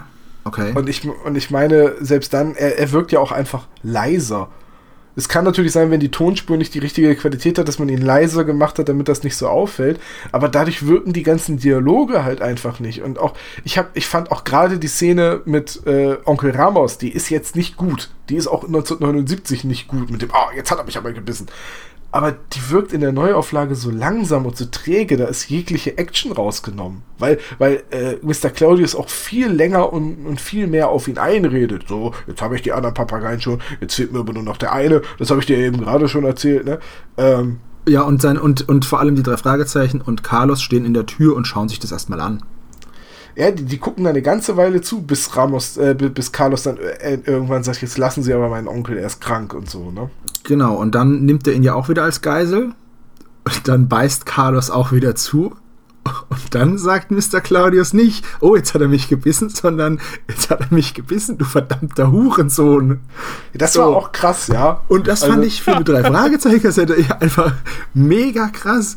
Der Hurensohn. Unfassbar. Ich, wollt, ich wollte dir das im Vorfeld nicht glauben. Ich musste ja vor der Aufnahme nochmal in die Folge reinhören und die Stelle suchen, weil ich nicht glauben wollte, dass das Wort Hurensohn in einer Drei-Fragezeichen-Folge Der hätte jetzt wird. Peter nochmal fragen müssen, sag mal, Just, was ist denn eine Hure? ja, genau. Das erkläre ich dir später, genau. Peter. Oder Bob hätte einen Deine Mutterspruch angesetzt. das wäre dann Edition 2000. Ja. Ja, also das fand ich, das fand ich auch echt bemerkenswert, ja. Also, dass Mr. Claudius sowas sagt. Unfassbar. Ja, das und diesen kleinen mexikanischen Jungen, den er gerade als Geisel genommen hat, dessen Onkel er fast erwürgt hat, den bezeichnet er dann auch noch als. Es ist auch nochmal moralisch total daneben. Naja, in der Folge von 1979 nennt er ihn diesen mexikanischen Bengel. Da, da ist es sehr wichtig, dass das ein Mexikaner ist. Also im Prinzip ist Mr. Claudius, der Engländer, auch noch ein Rassist. Ja, das ist richtig. Wobei man dazu sagen könnte, okay, damals ist man damit sehr lax umgegangen. Ne? In den 70er Jahren, da wurde auch noch das N-Wort benutzt. Und ja, da aber war nicht bei halt den drei Fragezeichen. Bei, nein, nein, nicht bei den drei Fragezeichen, aber so im, im täglichen Gebrauch, sage ich jetzt mal. Da war das noch nichts so Verpöntes, wie es jetzt heutzutage ist. Ähm, aber ja, und dass der dann, dass der dann so einen raushaut, ey. In der Neuauflage, Wahnsinn. Ja, der, der Spruch war schon hart. okay, wir sollten übergehen zum äh, Klischee-Koeffizienten. Möchtest du erstmal erklären, was der Klischee-Koeffizient ist? Für diejenigen, die die erste Folge noch nicht oder die nullte Folge noch nicht gehört haben. Ich erkläre gerne in einem Satz, was der Klischee-Koeffizient ist. Wir haben eine Liste von Dingen zusammengetragen, die in drei Fragezeichen-Folgen öfters, ständig oder manchmal auftauchen, die teilweise auch den Charme der Folge begründen und haben diesen Dingen Punkte zugewiesen. Also Punktwerte. Manche Dinge sind mehr wert, manche Dinge sind weniger wert. Und wir gucken immer, wenn wir eine Folge in der Vorbereitung auf den Podcast hören, was kommt eigentlich vor, rechnen dann aus, äh, rechnen dann die Punkte zusammen der einzelnen Dinge, die auftauchen. Und das ergibt dann für uns den Klischee-Koeffizienten dieser Folge. Ich sage gleich dazu, diese Zahl hat weder wissenschaftlichen Anspruch, richtig zu sein, noch vollständig zu sein, weil uns bestimmt noch Dinge auffallen, die wir irgendwie mal wieder hinzufügen. Ähm, und wir haben es für, für die erste Folge jetzt auch schon gemacht und wir sind gemeinsam auf einen Koeffizienten von 406 Punkten gekommen. Da da da da. Hat natürlich, ich wollte gerade sagen, hat natürlich ohne eine Tabelle überhaupt keinen Wert, diese Zahl. Richtig, deswegen sage ich dazu auch noch was. Also, wenn zum Beispiel jemand sagt, schalt den Verstärker ein, gibt es dafür 10 Punkte. Wenn Tante Mathildas Kirschkuchen erwähnt wird, gibt es dafür 10 Punkte. Wenn in die super geheime Zentrale, die auf dem Schrottplatz versteckt ist, eingebrochen wird, gibt es dafür 50 Punkte. Wenn jemand sagt, halt den Schnabel, Blackie, 10 Punkte. Wenn, Just, äh, wenn Justus mal wieder alles durchschaut hat, aber nichts sagt, 25 Punkte. Und ein Kicker, wenn Justus sagt, das ist ein spezial gelagerter Sonderfall, dann gibt es 200 Punkte, weil dieser Spruch ist ja so ikonisch für Justus, dass äh, wir ihn sogar zum Namen unseres Podcasts gemacht haben. Richtig. So, Ja. und jetzt müssen wir kurz erklären, wie wir auf die 406 Punkte für Folge 1 kommen. Ja, also fangen wir mal an mit Justus sagt, das ist ein spezial gelagerter Sonderfall. Ding, ding, 200 Punkte. Justus sagt etwas und wird von seinem Gegenüber nicht verstanden. Taucht zweimal auf, 40 Punkte. Ähm, es geht um Kunstdiebstahl, bringt 50 Punkte. Victor Eugene taucht auf, 50 Punkte. Sie starten eine Telefonnabine, 10 Punkte. Ähm, Morton und der Rolls-Royce oder der Rolls-Royce tauchen auf, 10 Punkte. Der Bösewicht hat eine Waffe, 20 Punkte. Hiermit ist übrigens die Waffe gemeint, die sich dann als Feuerzeug entpuppt und der Bösewicht ist Mr. Claudius, bevor er seine Gesinnung geändert hat, sage ich mal. Aber man muss davon ausgehen und es wird den drei Fragezeichen ja auch vorgegaukelt, es wäre eine echte Waffe. Dann haben wir noch die Visitenkarte wird vorgelesen. Das passiert sowas von ständig. Dafür gibt es nur einen Punkt. Und als, äh, ja, es geht um einen versteckten Schatz, ein Erbe, ein Diebesgut. Dafür gibt es 25 Punkte. Und wer jetzt mitgerechnet hat, kommt auch auf 406 Punkte. Und ich bin mal gespannt, wie sich andere Folgen im Vergleich schlagen, denn das ist jetzt ja erstmal, also Folge 1 ist jetzt erstmal das Eichmaß, an dem sich alle anderen messen müssen. Ist denn eine äh, Folge mit einem hohen Klischee-Koeffizienten gut oder schlecht? Das sagt eigentlich nichts aus, ne?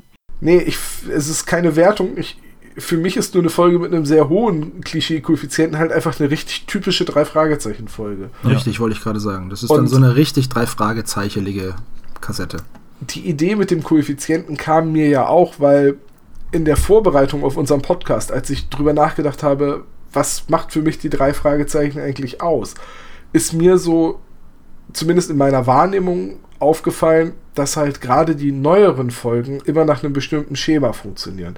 Die kriegen irgendwie den Fall, sie bearbeiten den Fall, lösen den Fall, werden dann, wenn sie das Rätsel, den versteckten Schatz, was auch immer gefunden haben, vom Bösewicht überrascht, der dann natürlich eine Waffe hat.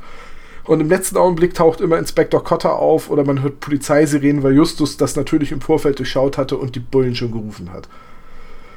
So, Die, das die teilweise eine unfassbar schnelle Reaktionszeit haben, ne? unglaublich. Also die Polizei von Rocky Beach, super. Mit die Ähm, beste. Aber ist auch nicht so, So. groß, die Stadt. Also.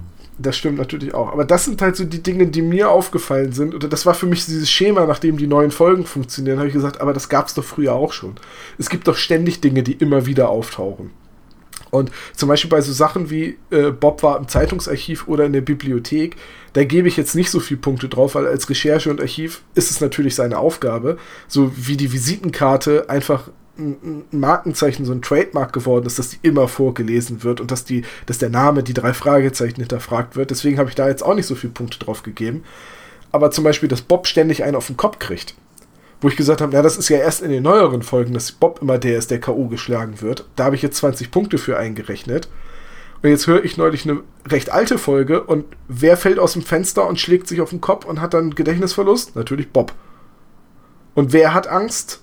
Peter. Also, das war schon immer so. Ja? Peter, der Schisser Shaw, um Skinny Ja. Norris zu zitieren. Skinny Norris war immer einer meiner Lieblingscharaktere. Ich fand den auch, die, die Stimme war schon so richtig ätzend. Das war so richtig ein cooler Typ einfach.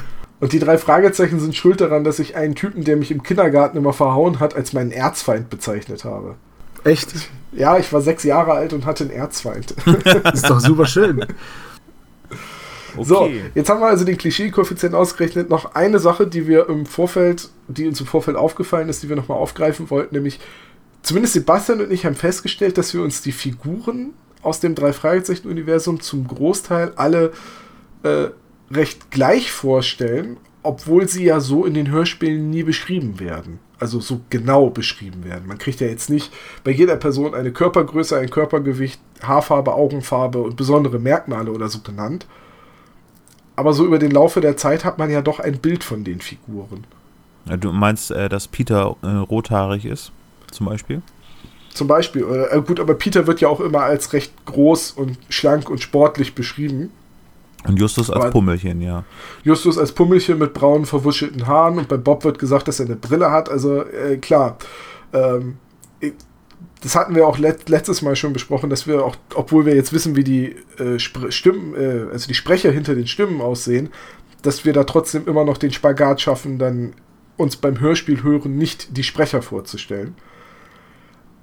Aber zum Beispiel Tante Mathilda Trägt einen Kittel. trägt einen Kittel, hat eine grau-blonde Dauerwelle, also so lockige Haare. Ist, Und ist, so ein bisschen, ist so ein bisschen eine stabilere Frau. Nicht, nicht dick, aber so ein bisschen, klein und kräftig. genau, so eine kleine kräftige. Dagegen ist Titus zum Beispiel ein Schlacks. Hat immer eine zerschundene Jeanshose an, so eine Schiebermütze und so ein Holzfällerhemd. Ich glaube, die Schiebermütze wird tatsächlich auch erwähnt. Das Aber weiß ich nicht, aber ich glaube, die wird bei Kenneth und Patrick erwähnt. Ich bin mir nicht sicher, weil das ihren sind, aber es kann auch sein, dass ich, zum Beispiel Kenneth und Patrick stelle ich mir immer in Latzhosen vor. Ja. Oder, oder der eine läuft oberkörperfrei mit einer Latzhose rum und hat diese, hat diese Schiebermütze aus, auf und die sind unfassbar muskulös in meiner Ja, Vorstellung. die sind unglaublich groß und unglaublich kräftig. Weil die, weil die alles Mögliche rumschleppen und es juckt die gar nicht. Ich finde es so schade, dass Kenneth und Patrick in den neuen Folgen nicht mehr auftauchen. Ich fand es super cool. es wird ja in irgendeiner Folge, nachdem sie einfach mal 80 Folgen lang nicht aufgetaucht sind, erwähnt, dass sie zurück nach Irland gegangen sind. Ähm, aber das, ist, das sind Figuren, die ich so richtig vermisse. Die vermisse ich, glaube ich, sogar noch ein bisschen mehr als die Freundin. Wer Ja, vermisst die denn die Freundinnen ja Freundinnen? Keiner vermisst die Freundinnen, oder? Doch, weil Kelly war für mich immer braunhaarig, äh, klein, schlank und etwas kleiner als Peter, aber immer so, immer am Lächeln. Also Kelly hatte bei mir irgendwie immer gute Laune. Aber hat Und Liz- Peter ganz schön unter die Fuchtel genommen, ne? Also, Ja, das schon, aber das war irgendwie auch cool, weil äh, er dadurch auch immer ein bisschen das Ziel vom Gespött von Justus und äh, Bob geworden ist. Ganz ehrlich, Peter wird ja auch von Bob und Justus die ganze Zeit unter die Fuchtel genommen. Peter ist, Peter ist, eigentlich ist Peter so, der ist körperlich der Stärkste, der ist der Schnellste, der ist der Fitteste, aber er ist auch der mit dem, der, der ist so ein richtiger, ein großer Hund, der denkt, er wäre so ein kleiner Pinscher. das ist Peter. ja okay. ja, Äh, Peter ist so der, der klassische Mitläufer, der immer alles gesagt bekommt, was er tun soll. Aber, Peter macht äh, dies, Peter macht das, Peter macht den hier fertig. Ja. auch eine Rolle, aus der er so ein bisschen rauswächst. Also zum Beispiel so in der verschwundene Filmstar ist das ja, glaube ich, da ist ja Peter sogar der, der den Fall an Land zieht. Und in manchen Rätseln ist Peter ja mittlerweile auch schneller als Justus und Bob, was dann immer sehr anerkennend gelobt wird. Wenn Peter was mal dann- als erster auf die Was dann Lösung aber so gelobt wird, als wäre er so der letzte Trottel. So, ach guck, ein blindes Huhn findet auch mal ein Korn. Da hast du nicht ganz unrecht. Das Wir werden könnte aber in so sein, späteren ja. Folgen noch, noch genauer drauf eingehen, aber da, da hast du nicht ganz unrecht. So, was ich noch sagen wollte, ist, ich stelle mir Onkel Titus immer mit Brille vor. Ja, so eine kleine, so eine kleine Nickelbrille, so, ein, so wie so ein Zwicker, weißt du? Ja, so, Also wie Peter Lustig? Als würde er sie nur brauchen, äh, um äh, auf kurze Distanz, also weil er, weil er weitsichtig ist. Genau, um nur um die Bestellungen oder um die Adressen zu lesen. So, und jetzt habe ich mal eine Frage. Olaf, wie stellst du dir Skinny Norris vor? Oh, ein Schlägertyp. Ähm, ich glaube, der trägt hauptsächlich ein Unterhemd, ähm, wo man äh, seine Muskeln am Oberarm sehen kann. Ähm, ich weiß gar nicht, was er für eine Frisur hat. Ich glaube, so nach hinten gekämmte Frisur. Also so Ey, aalglatt nach hinten. Genau so, nur bei mir hat er eine Lederjacke an. Ja, ja Bei, bei mir hat er immer ein weißes T-Shirt an und eine Lederjacke drüber. Ja, aber ich glaube, Und dann so er eine Blue Jeans. Blue Jeans auf jeden Fall. Cowboy-Stiefel, Blue Jeans, ja, das passt auch sehr gut. Und aber in meiner Vorstellung hat er immer kurze schwarze Haare. Ich weiß auch nicht warum. Also für mich sieht er so ein bisschen aus wie äh, hier, na, wie heißt er? Ähm, John Travolta in, in Grease. diesem Musical in Grease. So ein bisschen, aber nicht so freundlich wie John Travolta, sondern so ein richtig fieser. Der hat auch, bei mir hat er so eine spitze Nase. Ja. So, so ein, der, der hat einfach so ein, so ein fieses Raubvogelgesicht. Wir sollten vielleicht nochmal Morton irgendwie beschreiben. Morton ist 1,90 groß, trägt einen schwarzen Anzug und trägt tatsächlich so, ein, äh, so eine Mütze, so einen Hut. Ne? Also ein, Bei mir ist allerdings die, die äh, Uniform alles so wie bei dir, aber bei mir ist die Uniform so, so ein Anthrazit, so ein Grau. ja, stimmt, ja. Und er hat so weiße Handschuhe an. Und ich, ich finde, Morton hat ein sehr flaches Gesicht, meiner Meinung nach. Der hat nicht so ein super ausgeprägtes Gesicht, sondern so ein bisschen so ein fliehendes Kinn eventuell oder auf jeden Fall keine so eine krasse Physiognomie, sondern er ist so ein, weiß nicht. Der, Und ich finde, der hat so extrem wie. schlechte Zähne. Echt? Er ist Engländer. Oh Mann. Nee, äh, ich habe Klischee-Koeffizient. Morton, das ist witzig, den habe ich mir irgendwie nie vorgestellt. Aber ja, so wie ihr ihn beschreibt, das passt.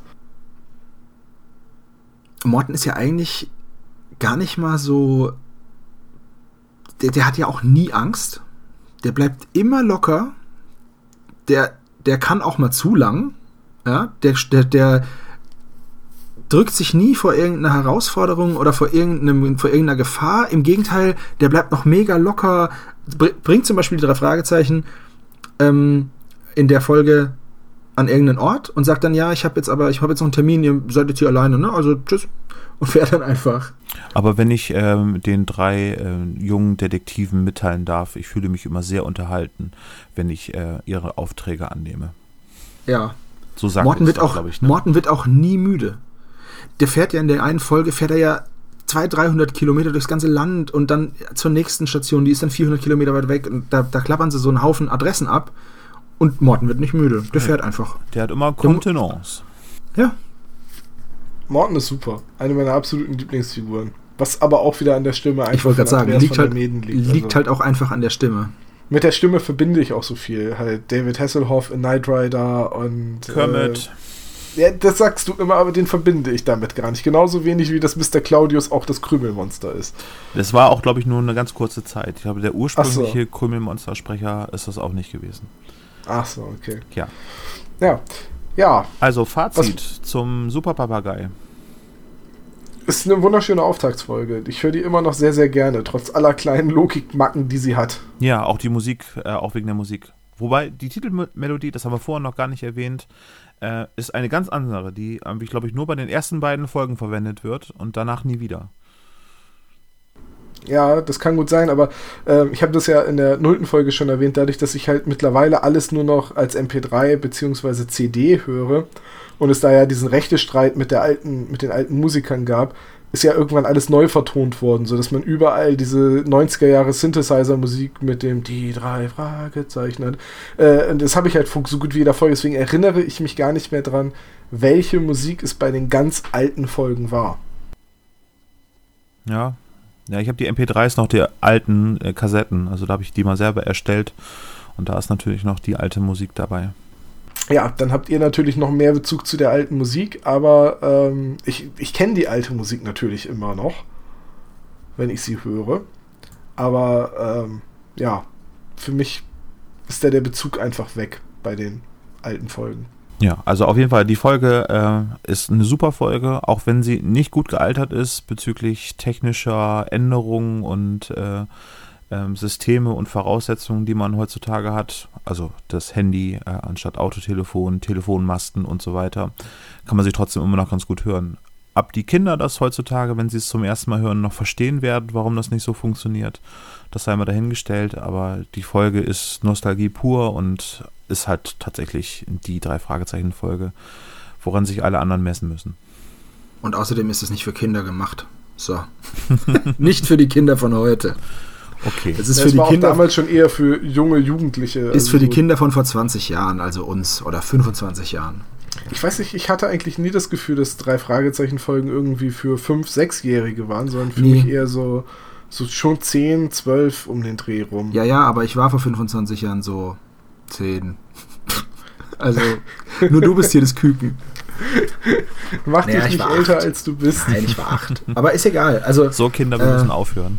Ja, wir müssen aufhören. Ich will nur noch, Okay. ich will nur noch eine Sache anführen. Ähm, mir ist ich habe ein Interview gesehen, in dem Oliver Rohrbeck sagt, dass sie es nie genau sagen, man aber davon ausgehen kann, dass Justus und so weiter so 17, 18 sind.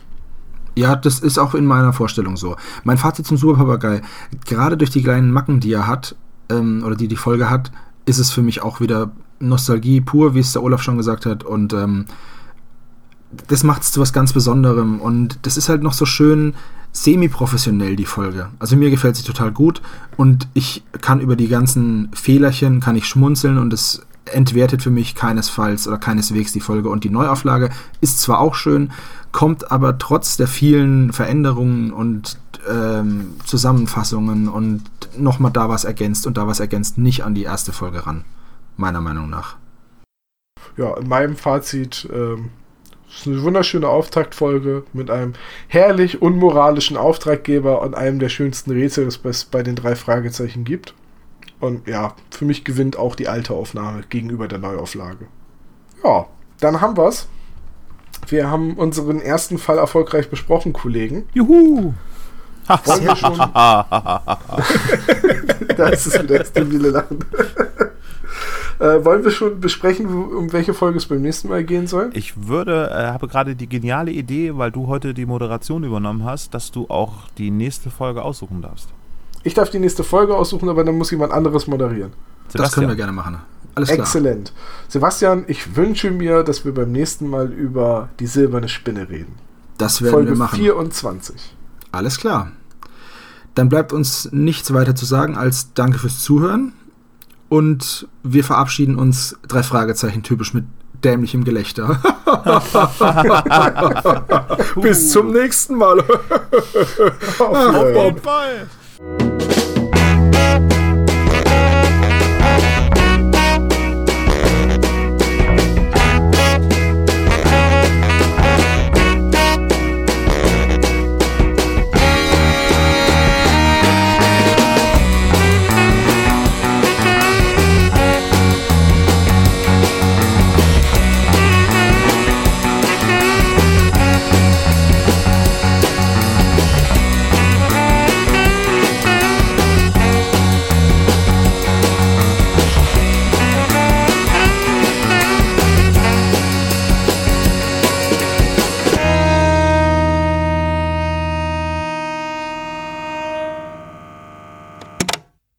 Dieser Podcast ist ein reines Hobbyprojekt von drei Fans und steht in keiner Verbindung zu Europa oder Kosmos.